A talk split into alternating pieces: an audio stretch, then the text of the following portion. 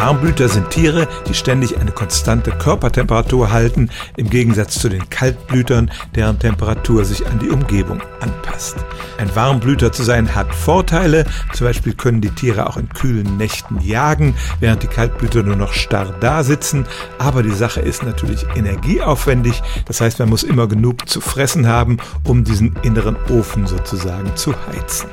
Alle heute lebenden Säugetiere sind Warmblüter. Das wird auch als ein Grund angesehen, warum sie sich vor vielen Millionen Jahren gegen die Reptilien, insbesondere die Dinosaurier, durchgesetzt haben.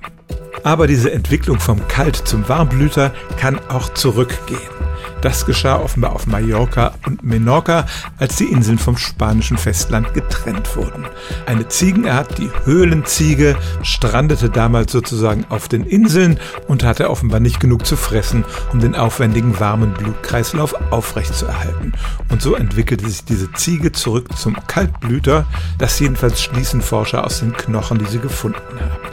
Das bedeutete auch, dass die Tiere erheblich langsamer wuchsen. Sie konnten ihr Wachstum in schlechten Zeiten sogar ganz einstellen und wurden viel später erwachsen als moderne Ziegen. Durch diese Strategie konnte die Art über fünf Millionen Jahre lang auf den Balearen überleben. Dann kam der Mensch und rottete die Höhlenziege vor etwa 3000 Jahren aus.